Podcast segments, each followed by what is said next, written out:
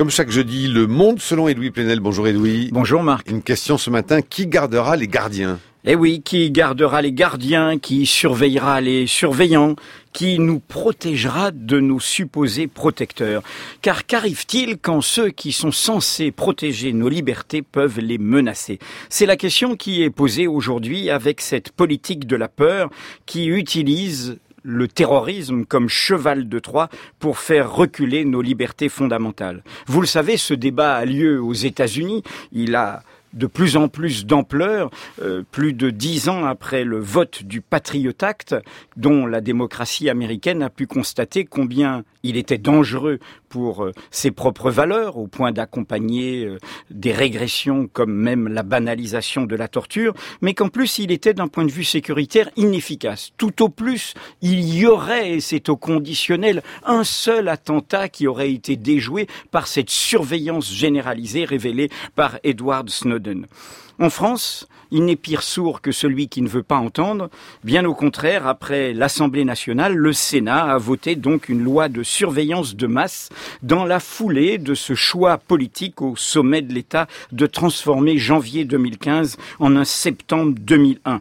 Et donc, il s'agit au fond de faire reculer l'autonomie de la société, de ses contestations, de son imagination, de tout ce qui pourrait déranger le pouvoir.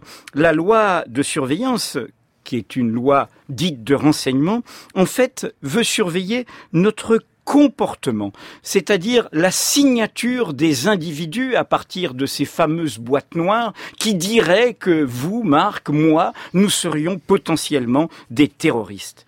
Eh bien, l'actualité nous montre que ces machines liées à la révolution numérique et instrumentalisées par ces surveillances policières ne sont pas forcément intelligentes et que de plus, elles peuvent être piégées. Bref, que rien ne remplace le raisonnement des individus, la mémoire des individus, la complexité qui permet de faire ces puzzles qui font les bonnes enquêtes journalistiques ou policières. Deux exemples.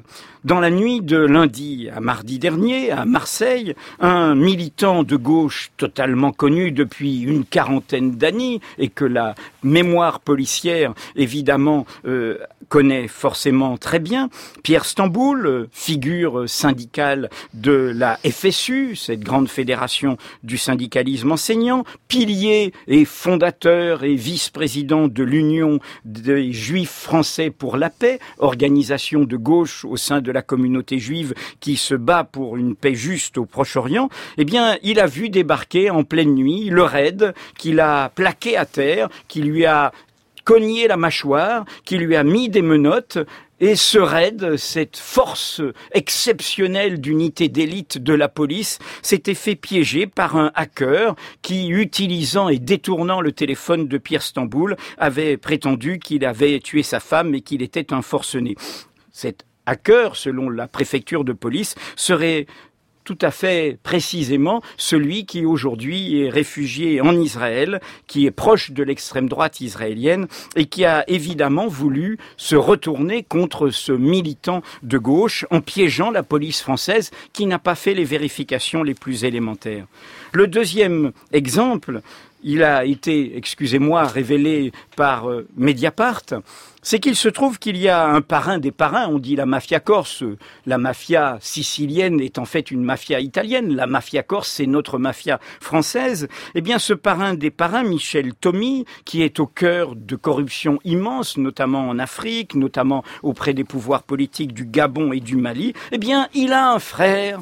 Il n'en a pas qu'un, mais il en a un notamment qui est commissaire de police à la Direction générale de la sécurité intérieure, le service de renseignement intérieur et il est révélé que cet homme, qui était d'ailleurs sur les places, euh, sur place au moment de l'attentat de l'hypercachère, reçoit des sommes d'argent de son frère, qu'il a des liens avec tout un réseau où l'on retrouve même l'ancien chef de la sécurité intérieure, Bernard Squarcini, où l'on s'échange des renseignements, des bonnes manières. Bref, on trouve cette mafia qui est au cœur de la haute criminalité en lien avec ce service de sécurité intérieure qui devrait nous protéger et qui tout d'un coup décide de surveiller la société. Voilà la question qui est posée et que chacun, chacune de ceux qui m'écoutent devrait se poser. Il y a eu Tarnac, il y a eu les surveillances de ces jeunes militants écologistes dans les ZAD, les zones à défendre, que ce soit à Notre-Dame-des-Landes et à Sivins. Il y a eu en clair toute cette façon de mettre en soupçon ce qui surgit de la société comme contestation. Et pendant ce temps-là, nous voyons des services de renseignement qui se font piéger par des extrémistes, qu'ils n'essayent même pas d'extrader. Il n'y a pas de convention d'extradition entre Israël et la France. Donc euh, ce hacker a déjà fait beaucoup de dégâts, y compris dans les médias, et il peut continuer à en faire. Et les services de renseignement, soi-disant omnipuissants, tombent dans le piège. Et puis nous voyons au fond un ordre mafieux qui euh, accompagne cette surveillance des désordres citoyens. Donc il faut se mettre en garde, car en fait, quand la société est dépossédée, quand on en vient à surveiller ses comportements, eh bien, c'est la démocratie elle-même que l'on met en danger. Le monde selon Edoui Plenel est à retrouver téléchargé sur franceculture.fr.